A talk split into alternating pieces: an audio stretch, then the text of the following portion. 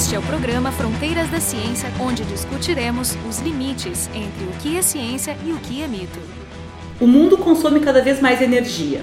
Atualmente, 85% da energia consumida no mundo tem origem em quatro fontes de combustíveis fósseis: gás natural, petróleo, carvão e lenha.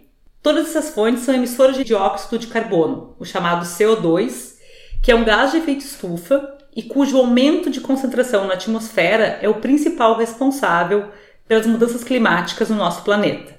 É consenso científico que é preciso reduzir as emissões de CO2 e, portanto, é essencial buscar fontes de energia ditas limpas, ou seja, que não sejam emissoras deste gás de efeito estufa. No programa de hoje falaremos sobre um tipo de energia limpa, que é a energia nuclear obtida via fusão nuclear.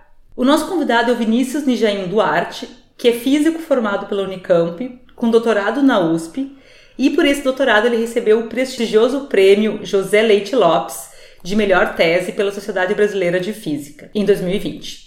Ele fez pós-doutorado na Universidade de Princeton, no Laboratório de Física de Plasmas, onde atualmente ele é pesquisador.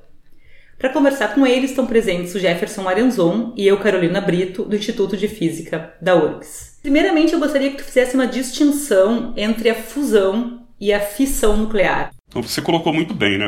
A, humanidade precisa estar pensando em formas alternativas de energia que não gerem gases de efeito estufa e que não dependam de fontes que não são renováveis, como é o caso do, de fontes fósseis de energia. Né? Primeiro lugar, vamos distinguir então a fusão da fissão. Né? A fissão é uma energia que é liberada pela quebra de átomos é, de grande número atômico, enquanto que a fusão é uma outra forma de energia nuclear liberada quando átomos leves se aglutinam, se fundem. A fusão é a forma pela qual todas as estrelas, inclusive o nosso Sol, geram energia. Toda energia que a gente recebe pelos raios de Sol vem de processos de fusão nuclear. A fissão, que é o caso, por exemplo, das usinas que nós temos no Brasil, de Angra 1 e 2, ela vem sendo melhorada. É, existem as chamadas usinas de quarta geração, que apresentam mais redundância e, portanto, são mais seguras, mas a fissão intrinsecamente é, depende de, de uma chamada reação em cadeia. Então, a partir do momento que se engatilha o início das reações de fissão, elas continuam acontecendo. Então, se porventura acontece algum problema com o reator, elas continuam acontecendo e existe pouco controle. Então, os acidentes nucleares do passado têm a ver com isso. Né? Enquanto que a fusão ela não depende desse, desse, tipo de reação em cadeia e, portanto, se alguma coisa porventura, se porventura aconteça algum problema, é muito fácil interromper a, a reação de fusão e resfriar o meio, meio radioativo. Para completar essa resposta, outra importante distinção entre fissão e fusão é que a fissão, que é a que a gente tem comercialmente disponível hoje, ela gera dejetos radioativos, ela, ela gera produtos indesejados com uma longa meia-vida que pode durar milhares de anos, enquanto que a fusão que ainda existe apenas em pesquisa científica, ainda não está pronta comercialmente, que é o que eu estudo, ela não gera esses produtos radioativos que duram muito tempo. Então, o produto principal da reação de fusão é um, é, são átomos de hélio, que é um gás nobre, inerte, que não interage, e a gente já tem hélio naturalmente na atmosfera, então não tem esse problema é, de produtos radioativos. Quando nós falamos em fissão nuclear, isso acontece com, com, um núcleo, com um átomo que tem um núcleo atômico bem grande, ele é instável e ele vai se fissurar num núcleo menor, eliminando uma partícula e energia. Esse núcleo menor, ele ainda é muito grande, ele ainda é instável, portanto, sobra esse lixo radioativo que vai ser então radioativo por bastante tempo. No caso da fusão, geralmente a gente vai fundir deutério e trítio, que são pequenininhos, gerando hélio e nêutron. O hélio, como tu disseste agora, é um elemento, é um gás nobre, super estável e inerte, não tem problema.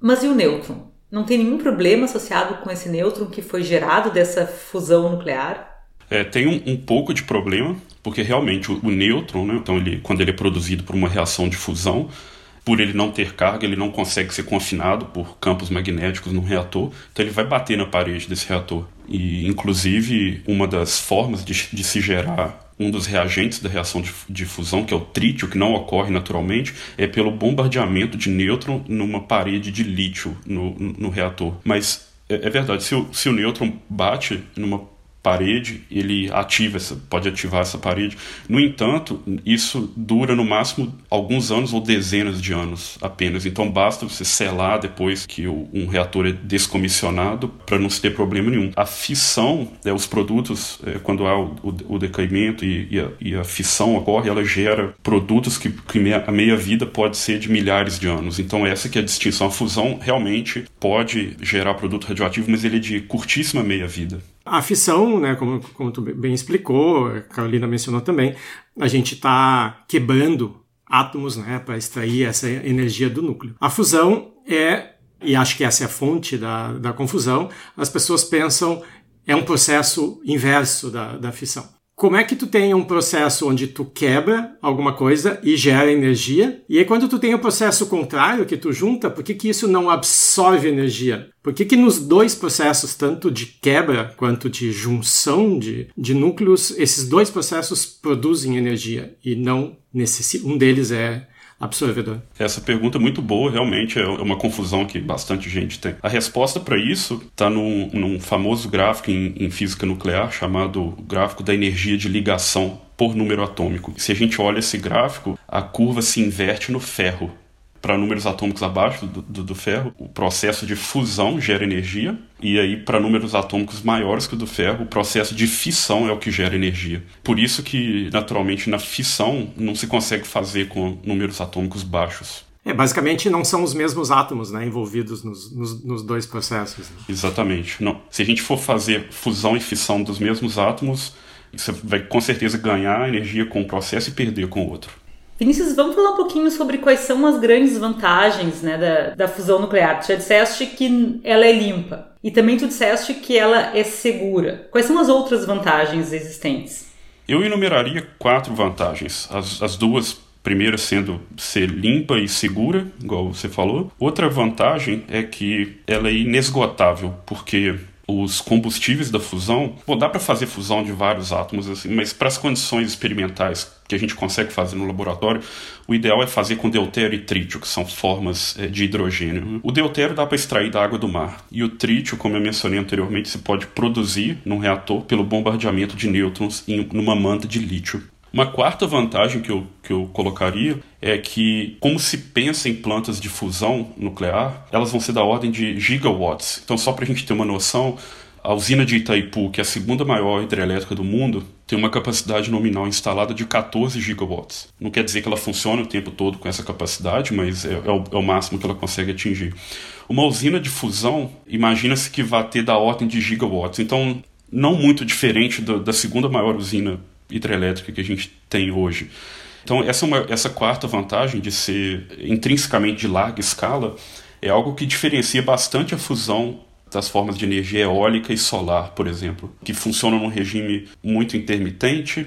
Os ventos e o sol não sempre estão com a intensidade que a gente gostaria e, e por isso geram funcionam num, num, regime muito menor que a sem falar que, que por exemplo usinas né, como Itaipu tem um impacto ambiental gigante para a construção, enquanto que a, as usinas nucleares só têm impacto ambiental basicamente quando explodem. É, no Brasil a gente tem a, o privilégio né, de, de ter um regime de rios que permite que nós tenhamos 70% ou algo em torno disso de energia hidrelétrica. No mundo não tem esse privilégio. Tem um impacto ambiental muito grande de fazer a barragem, alagar uma área grande, mais recentemente tem se considerado essas usinas hidrelétricas que chamadas a fio d'água, né, que não envolvem um reservatório muito grande. Inclusive, Belo Monte, se não me engano, funciona nesse regime. Quando tu falas que é uma fonte inesgotável, eu entendo que seja um, um, exagero de linguagem, né? Porque de qualquer maneira, uh, lítio e hidrogênio são fontes esgotáveis. Então, eu devo entender quando tu fala que é inesgotável que tu queres dizer que com uma pequena quantidade tu gera muita energia, é isso? É, exatamente. É, é praticamente inesgotável. É, nunca é totalmente inesgotável, mas é realmente o alguns gramas de, de deutério e trítio são suficientes para gerar energia para uma cidade média durante um ano inteiro. Então, esse, o princípio da fusão tem a ver com esse desbalanço de massa né, entre reagentes e produtos. Então, se a gente começa com deutério e trítio e gera nêutron e hélio no fim, se a gente fosse capaz de colocar numa balança os dois, o, os produtos são mais leves. Né? E segundo aquela é, famosa fórmula de Einstein, E igual a mc quadrado, existe uma energia liberada associada a, a esse déficit de, de massa. Então vamos falar um pouquinho das desvantagens, né? Porque por enquanto falamos das maravilhas desse processo aí, mas ele ainda não existe comercialmente. Por quê? É exatamente. A grande desvantagem que eu colocaria é a complexidade que envolve e a dificuldade que é de domar o processo que gera a fusão. Né? Então, para se gerar a fusão, precisa se eh, aquecer um gás e esse gás de tão energético ele entra num estado chamado plasma no qual eh, as partículas têm cargas livres né positivas e negativas então a grande sopa de, dessas partículas então além de problemas com turbulência que todos os fluidos têm é, plasma, por ser carregado eletricamente, ele, ele admite uma gama de instabilidades, uma gama de ondas que se propagam no plasma e geram instabilidades. Então, é, é uma complexidade não somente tecnológica de construir esses grandes reatores, mas de, da física também, de entender quais são, seriam os regimes otimizados para se operar o plasma nas condições de fusão nuclear. Né? Só para a gente ter uma ideia de do quão exorbitantes são essas condições, né? então a gente está falando de algo em torno de, de, se criar em laboratório esse meio chamado plasma numa temperatura de 10 vezes mais a temperatura do centro do Sol. Não é nem da superfície do Sol, é do centro do Sol. Né? Então algo em torno de 150, 200 milhões de graus uh, Celsius. E enquanto esse plasma está confinado num reator, logo alguns centímetros para fora do reator, a gente precisa de bobinas supercondutoras resfriadas próximo ao zero absoluto para se gerar os campos necessários para confinar esse plasma. Então, o estresse térmico em alguns centímetros seria de, do, do, da coisa mais quente que você consegue produzir na Terra para uma coisa perto do mais frio que se consegue fazer. É, em si é uma complexidade gigantesca. Outro grande problema é o bombardeamento de nêutrons na parede do reator, que a gente brevemente é, mencionou. Só para a gente ter uma ideia, vocês já devem ter visto imagens do ônibus espacial reentrando na atmosfera da Terra. Então, assim, quando o ônibus, a cápsula né, do ônibus espacial reentra, forma aquela onda de choque e aquele, aquele bombardeamento imenso de, de partículas. Né? Num reator, a fusão nuclear, espera-se que as paredes desse reator tenham que tolerar um bombardeamento duas vezes maior do que o nariz do ônibus espacial quando reentra a atmosfera. Só que o ônibus espacial só precisa tolerar isso por alguns segundos, enquanto que um reator a fusão a gente gostaria idealmente que funcionasse em estado estacionário. Né? Então, um outro grande problema é a física dos materiais que se, re se reveste as paredes do, do reator. Outro indício da complexidade do custo que envolve construir um protótipo de um reator a fusão nuclear é que está sendo construído agora no sul da França, o, o, mais, o mais caro experimento da história da humanidade, chamado ITER. Significa Reator Termonuclear Experimental Internacional. E ele vai custar algo em torno de 25 bilhões de dólares, com B de bola. E é tão caro e tão complexo que o, o, o mundo inteiro precisa se reunir para construir isso junto. Né? Então é um empreendimento conjunto de seis países, além da União Europeia, para conseguir vencer as, as barreiras tecnológicas e orçamentárias de um projeto desse. Pela tua, pela tua descrição tecnológica, é um desafio enorme e super excitante, né? Porque vem junto um monte de conhecimento. Mas eu queria voltar um pouquinho na questão física. A gente está mais acostumado com a, a, fase, com as fases sólida, líquida, gasosa, né?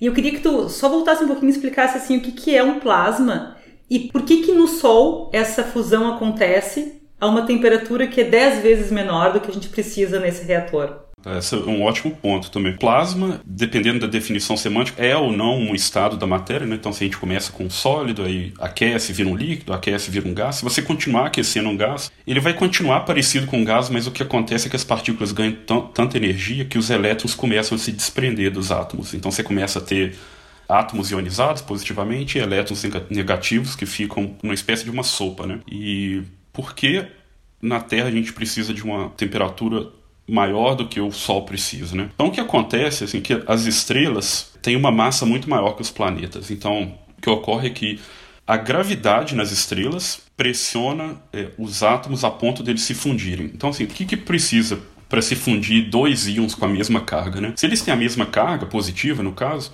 eles vão se repelir. Então é muito difícil você aproximar dois, dois átomos desses. Então o que precisa é por isso que chama fusão termonuclear, é porque se esses átomos têm uma temperatura grande o suficiente, eles conseguem vencer essa repulsão eletrostática a ponto de chegarem próximos o suficiente para que uma outra força da natureza, que a gente não ouve falar tanto no nosso dia a dia, que é a força nuclear forte, consiga atuar. Essa força nuclear, ela só atua em distâncias muito pequenas. Então o que acontece é, você precisa de uma temperatura muito alta para aproximar dois duas partículas com a mesma carga, a tal ponto de chegarem próximos o suficiente para as funções de onda se, se sobreporem, e essa força nuclear a partir daí dá conta do, do, restante, que é aí fazer eles, esses dois átomos se aglutinarem. Então, na Terra, o que a gente faz é, é, a, é o chamado fusão termonuclear, que é a temperatura que, que dá energia para esses átomos se aproximarem o suficiente. No Sol, é a gravidade que faz esse papel. Então, no, no, centro do Sol, a gravidade é tão grande que ela consegue aproximar dois átomos o suficiente para a força nuclear. A partir daí, tomar conta do processo.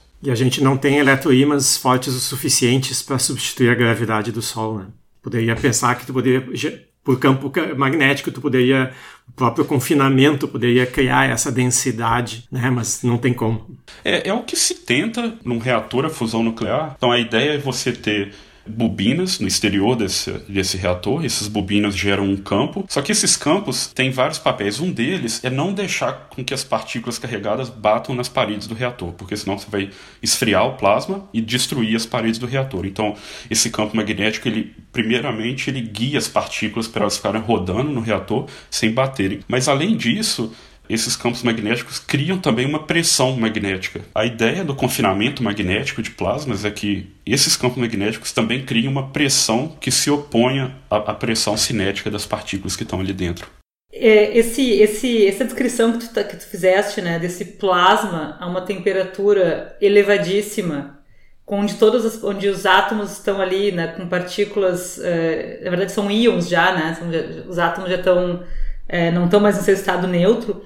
Fala um pouquinho para nós como é que a gente confina isso aí. Para confinar um plasma, a gente usa é, o fato de que as partículas estão carregadas, então essas partículas respondem a campos eletromagnéticos. Então, para se confinar um plasma, tem que se gerar um conjunto de bobinas que gerem um campo magnético no interior do reator que vá guiando as partículas e não deixa as partículas bater, é, baterem na, nas paredes do reator.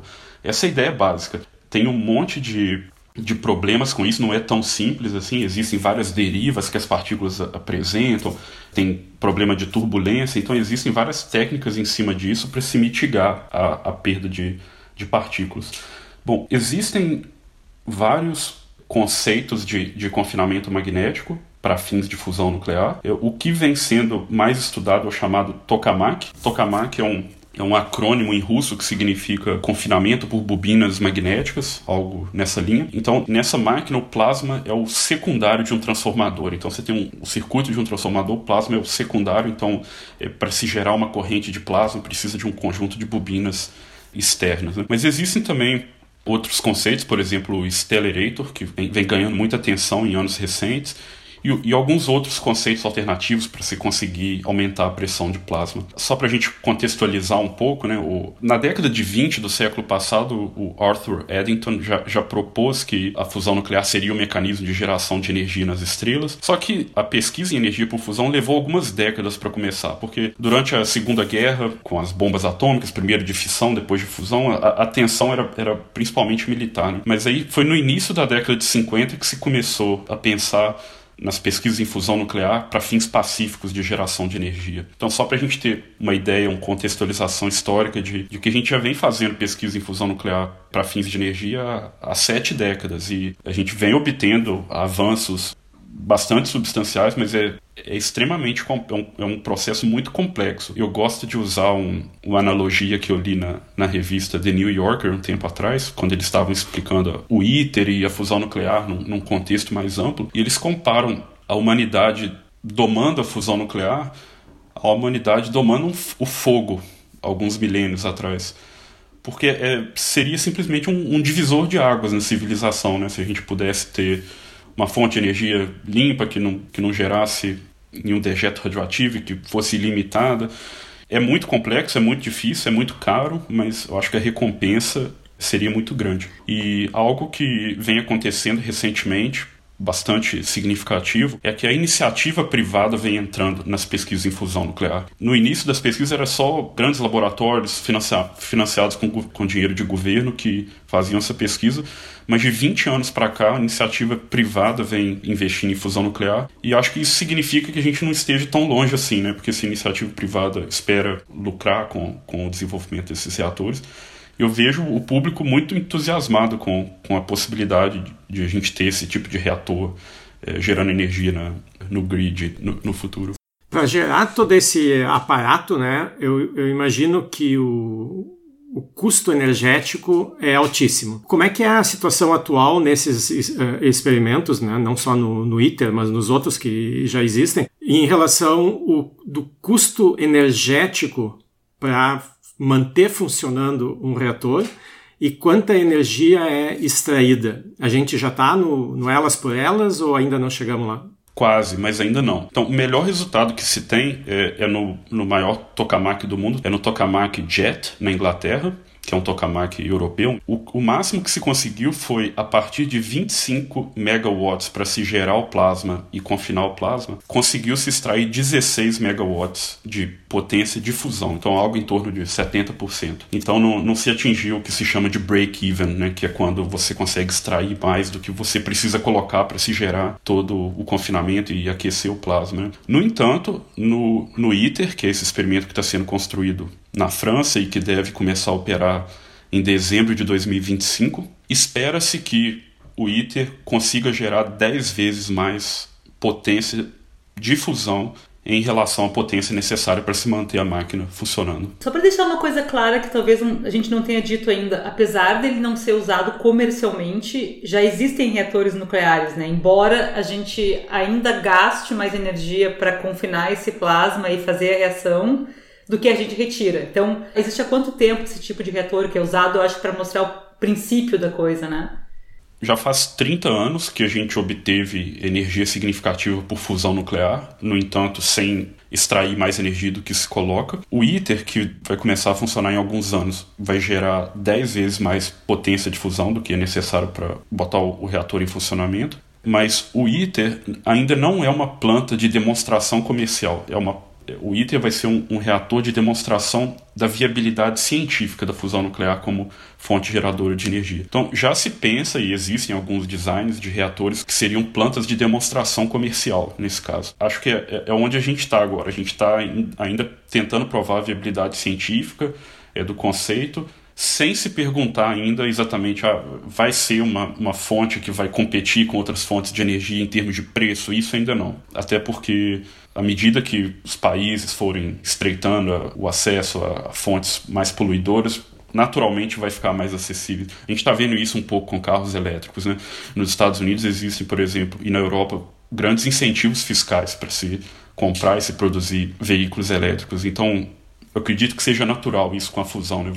vai haver incentivos fiscais é, no futuro para que consiga competir com o petróleo, por exemplo. Quando tu fala assim, o ITER vai gerar 10 vezes mais energia do que vai ser colocado, tu tem uma, parece ter certeza disso, não é um teste, né? É só colocação em prática de um conceito que imagino que você tenha cálculos teóricos para estar tá afirmando. Qual é a diferença entre o ITER e os tokamaks anteriores? Houve um salto tecnológico, um salto científico?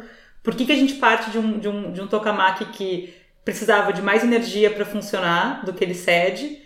E agora a gente vai ter um que fornece 10 vezes mais do que eu estou uh, colocando nele. É, essa afirmação de que é, o ITER vai gerar 10 vezes mais potência do que é necessário para colocá-lo em funcionamento. Isso vem de leis de escala que, que vêm sendo desenvolvidas e testadas há algumas décadas. Né? Então, são projeções. Resultado não, não somente de projeções do que a gente já colocou em funcionamento, mas também é, resultados de simulações numéricas de códigos que já foram testados em experimentos presentes. Então é uma, é uma projeção, mas existe um, um bom grau de confiança nisso. Né? Para responder a sua pergunta de por que o ITER vai gerar mais energia do que é necessário e não os reatores, os experimentos que a gente tem hoje. Né? Isso é basicamente porque a potência de fusão depende da intensidade do campo magnético e do volume de plasma. Então, basicamente, o ITER, vai, o ITER é maior do que os experimentos que a gente tem hoje e com campo magnético maior também. Então, vai ganhar nesses dois aspectos. A intensidade do campo magnético vai ser algo em torno de 5 ou 6 Tesla no ITER e o volume de plasma é algo em torno de 90 metros cúbicos no ITER, muito maior do que todos os experimentos que já foram feitos até agora. Quando a gente olha ali a geometria de um tokamak, né, que basicamente, tu disseste ali muito rapidamente, mas são, são bobinas, né, que basicamente vão guiar as cargas em, em linhas, na verdade, como se fosse um, um, um donut, né, e essas linhas elas, elas fazem anéis, essencialmente, e o, é, os íons ficam espiralando em torno dessas, dessas linhas. O meu ponto aqui é que elas estão aceleradas, né? Porque elas estão girando em torno de uma linha. Então a gente sabe que partículas aceleradas emitem energia, né? Emitem radiação. O princípio dos Sirius é justamente que tem, que tem radiação de partícula acelerada que vai ser usado para estudar a matéria, enfim, para fazer experimento.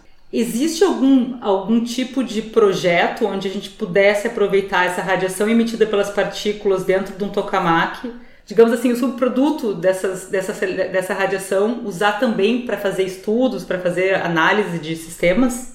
Já se usa, né? Ela é principalmente usada pelos diagnósticos que, que são colocados ao redor de um tokamak. Né? Como o plasma é muito aquecido, então, por exemplo, se a gente quer medir a temperatura, é impossível inserir um termômetro ou algo parecido que vai derreter. Então, todos esses diagnósticos para se inferir densidade, temperatura, campo magnético, são diagnósticos indiretos num tokamak e muitos deles dependem da radiação emitida pelas partículas de dentro. As características dessa radiação dizem muito sobre as características das partículas que estão gerando essa radiação.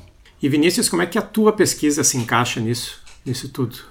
Eu mencionei que ainda existem vários empecilhos para se gerar energia por fusão nuclear. Um deles é o, são os materiais, o outro deles é a natureza pulsada de um reator. Um dos grandes problemas é a turbulência induzida por ondas que se propagam nos plasmas existem várias instabilidades que surgem nesse plasma, da interação de partículas com ondas. E a minha pesquisa é justamente nisso, é de se entender e mitigar essa perda de energia devido a instabilidades. Existiu um prêmio Nobel apenas para física de plasmas, do Hannes Alfvén, em 1970, por ele ter caracterizado plasmas e especialmente ter criado uma teoria chamada magnetohidrodinâmica que prediz a existência de umas ondas chamadas ondas de Alfvén e é justamente essas ondas que, que são objeto da minha pesquisa e mais especificamente o controle de instabilidades dessas ondas. Qual é o, o, papel da o papel do Brasil, por exemplo, eu imagino que o, que o ITER seja um, um projeto multinacional, né, como os aceleradores de, de partículas. O Brasil está envolvido